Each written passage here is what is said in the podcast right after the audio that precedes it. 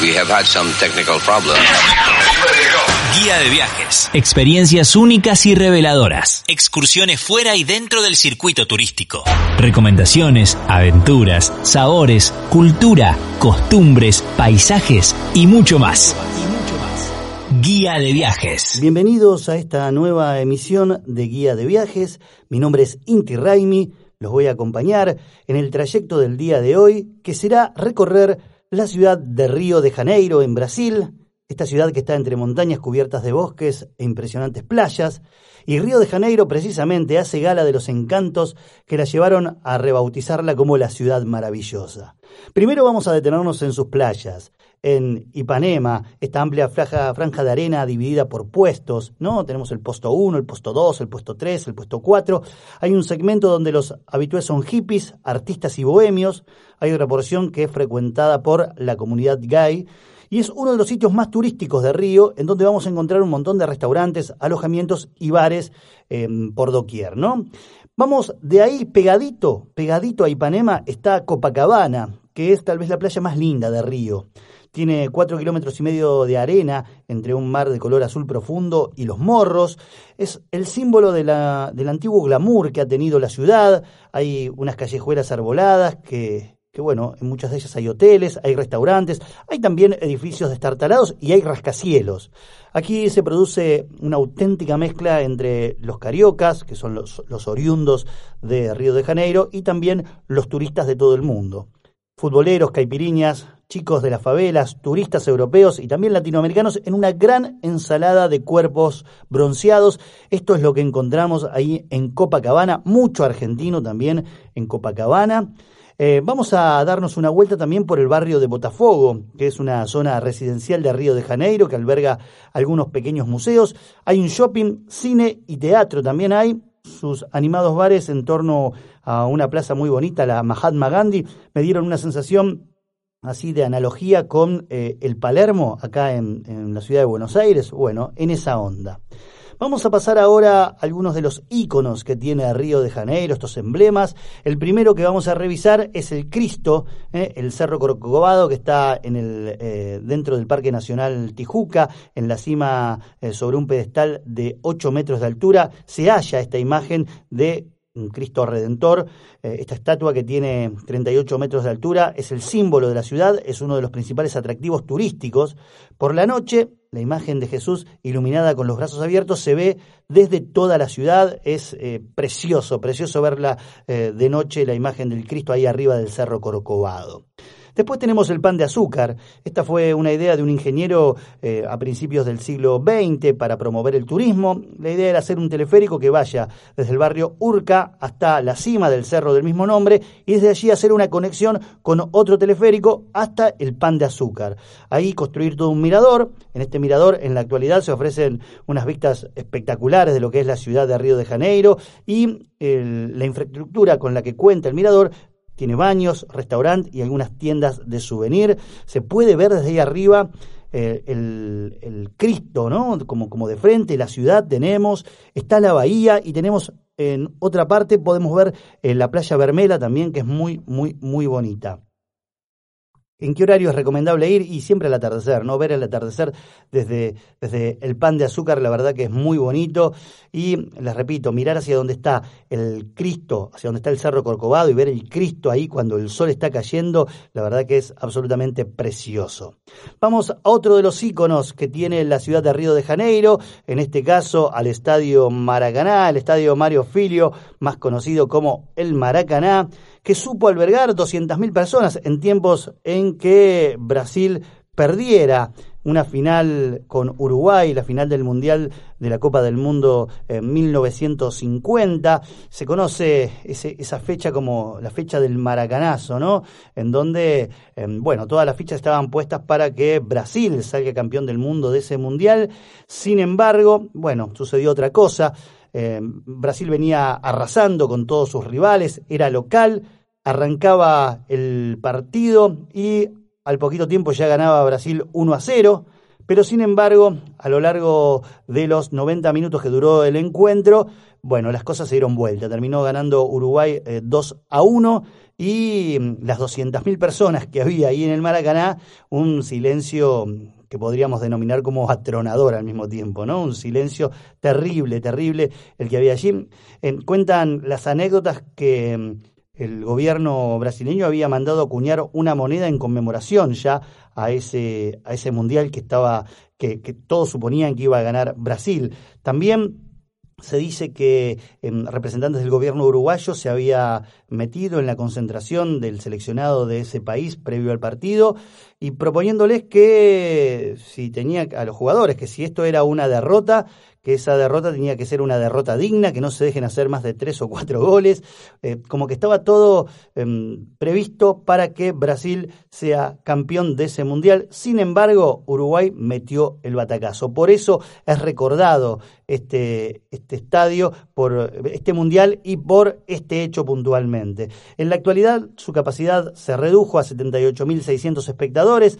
Tuvo eh, actividad en el Mundial de 2014, el Maracaná, y también en los Juegos Olímpicos de 2016, un rol muy destacado eh, ahí porque se jugaron partidos muy importantes. No es la sede fija de ningún club local, ya que tanto Flamengo como Botafogo, como Vasco da Gama, como Fluminense juegan partidos allí. Estos son los cuatro equipos que militan en eh, Río de Janeiro, más en, la zona céntrica. Hay playas, está la playa de Flamengo y la playa de Botafogo, el barrio de Flamengo, el barrio de Botafogo, que lo mencionábamos recién. Bueno, eh, uno cuando va caminando por, por estos barrios va a encontrarse a, gente con las camisetas de uno y, de otro. Eh, la verdad que he visto más que nada camisetas de Flamengo. De hecho, hasta me traje una de mi visita a Río de Janeiro pero em, bueno, no tuve oportunidad de em, poder ver un partido de fútbol, pero sí hice una, una visita ahí al Maracaná, en, la, en, la, en el ingreso, tiene como una estatua, ahí te sacan unas fotos, hay como toda una cosa de merchandising, muy bonito. Otro símbolo de Río de Janeiro es el Zambódromo, este epicentro del famoso carnaval de Río. Es una, una calle amplia por donde circulan las elaboradas carrozas, también los bailarines, los tambores, toda la parafernalia que tiene que ver con el carnaval. Toda esa belleza va circulando por ahí por el Zambódromo, em, tiene gradas a ambos lados que dan una capacidad de 75.000 espectadores. Hay un sector donde se puede comprar bebidas, también hay comida y baños. Además, hay un acceso detrás de las gradas en donde uno puede encontrar restaurante, heladerías, tiendas de recuerdos y también más baños. Así que está muy, muy preparado el Zambódromo para eh, recibir el, carnaval. Yo no estuve en carnaval, la verdad, estuve en, eh, unos días antes, unos 20, 30 días antes de que comience el carnaval ahí en Río de Janeiro. Lo que sí pude ver es el ensayo de algunas de las comparsas, porque en la previa del carnaval van utilizando el zambódromo para ir ensayando. Y nos vamos a ir ahora a las afueras de Río de Janeiro, nos vamos a ir para Petrópolis, que mm, es una ciudad que fue construida em, a unos kilómetros de Río de Janeiro, en una zona de montaña, como un retiro de verano de la corte del emperador Pedro II, que fue uno de los emperadores que gobernó el Brasil. Allí nos vamos a encontrar con el Museo Imperial, fue la residencia de verano del emperador, del emperador Pedro II y su corte hasta el año 1889, año en que se declaró la República. ¿sí? Ahí uno ve todo el mobiliario original de la familia imperial. No hay réplicas, dicen, tampoco hay restauraciones. Digo, eh, dicen porque uno las ve tan bien conservadas que dice, pero ¿cómo que no, que no hubo restauraciones de esto? Nada, no, no, esto es todo original, original. Bien. Bueno, el artículo más destacado y a mí el que más me impactó fue ver una corona de casi dos kilos de oro ornamentada con perlas y rubíes. Uno está acostumbrado a ver coronas en las películas. Bueno, ahí, ahí había una corona de verdad. Estaba en un atril, ¿no? Donde uno, em, bueno, no, no, no podía tocarla ni nada, pero la tenía ahí nomás y era una corona la que usaba el emperador Pedro II, ¿no? Esta corona de dos kilos de oro ornamentada con perlas y rubíes. Me hubiera encantado traerme una foto de esa corona, pero dentro del museo no se pueden sacar fotos. También en Petrópolis podemos visitar el Hotel Quintadina, que funcionó eh, como un casino hasta el año 1950. Hasta ese momento, bueno, hubo un decreto presidencial, recordemos que eh, Brasil pasó a ser república desde 1889. Bueno, este decreto presidencial prohibió las casas de juego en todo el país, así que, eh, bueno, dejó de funcionar como casino Actualmente las, eh, las, que fueron habitaciones de ese casino, porque era un hotel con casino, se reformularon como departamentos en donde viven particulares.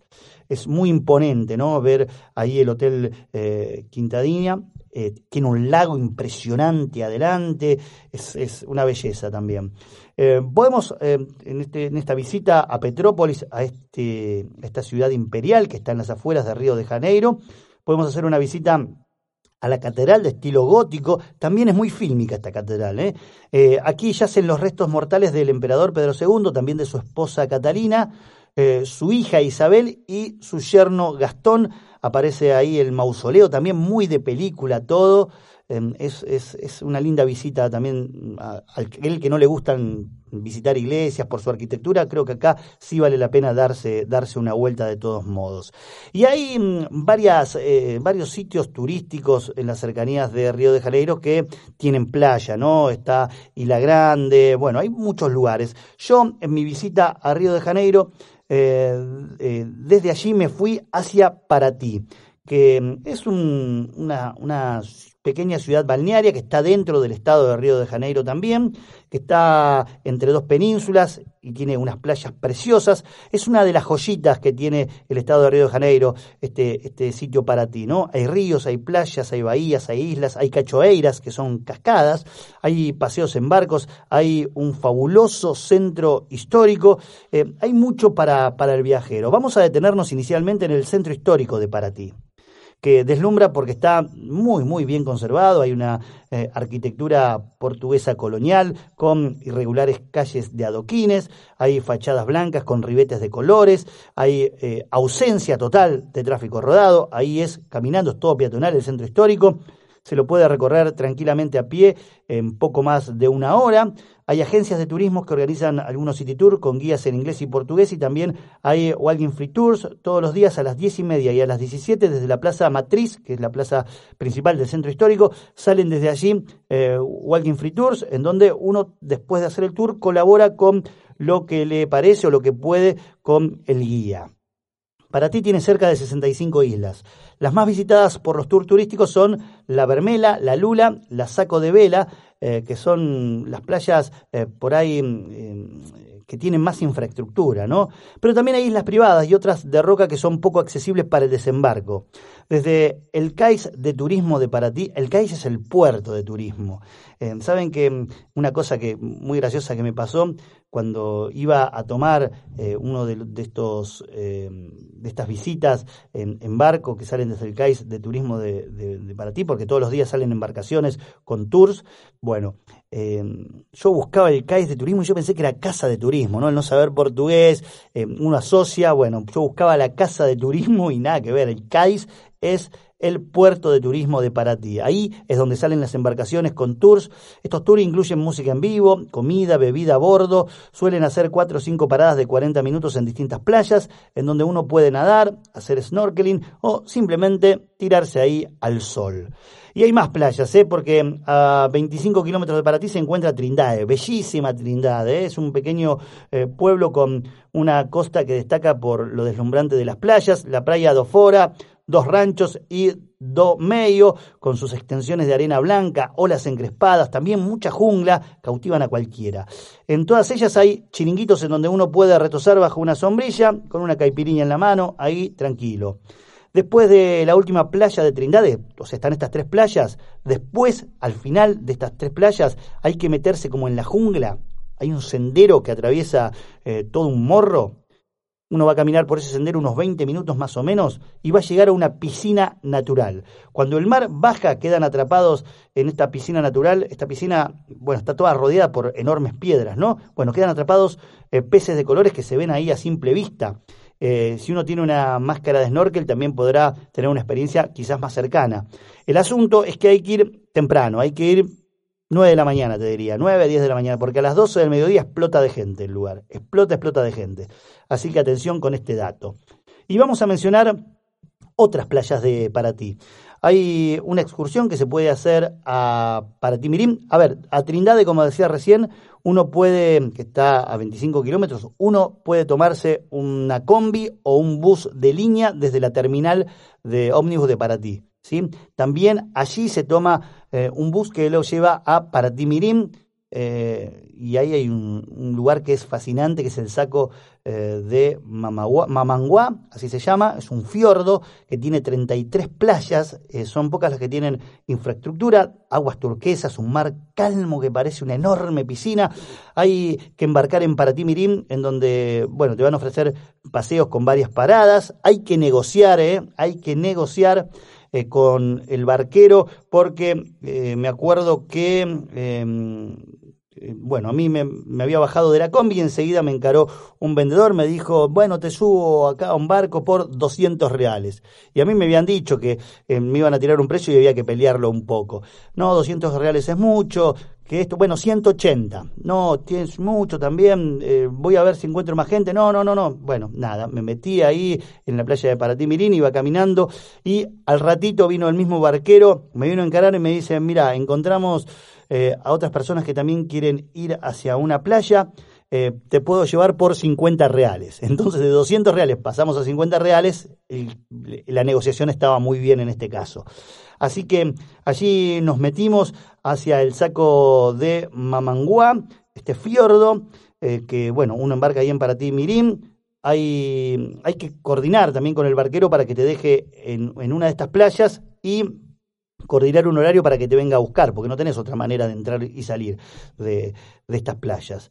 Eh, en una de estas playas está el pan de azúcar del saco de Mamanguá, que para llegar hasta, hasta la cima tenés que hacer un trekking muy, muy empinado, de dificultad media, durante unos 80 minutos, un, montón de tiempo, casi una hora y media. Se accede eh, cuando llegas ahí a, la, a la cima a una vista muy impresionante de 360 grados de lo que es este fiordo tropical debe ser precioso, y digo debe ser porque yo no subí, aquellos que han subido dicen que vale la pena todo el esfuerzo que uno puede llegar a hacer para poder tener esa vista. Pero pensá que es una hora y veinte de ida y una hora y veinte, ponerle un poquito más porque en bajada, un poquito menos, porque en bajada es más sencillo, ponerle que le pongas una hora y terminan siendo dos horas y pico entre ida y vuelta, ¿no? Y si pensás que te quedás un ratito allá, perdés gran parte del día entre la subida y la bajada.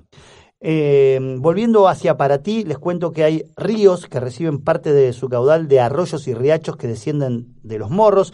Estos cursos de agua, antes de verterse en los ríos, van generando algunos saltos y pozos que suelen ser utilizados por los locales y también por los turistas para paliar el sofocante calor porque hace muchísimo, muchísimo calor ahí en, en. Se llaman cachoeiras, ¿no? Las cachoeiras de, de Paratí, las cascadas, son una excursión muy, muy frecuente. Así que si andan por, por Río de Janeiro, bueno, aquí punteamos algunas cosas para visitar, tal vez los emblemas que tiene. También nos fuimos a la ciudad imperial, a Petrópolis y por último culminamos nuestro recorrido en para ti, que es un lugar que a mí me encantó, al que volvería muchísimas veces más. De esta forma llegamos al final de esta guía de viajes. Mi nombre es Inti Raimi, me pueden encontrar en arroba intillo y nos volvemos a reencontrar con otro episodio muy pronto. Hasta luego.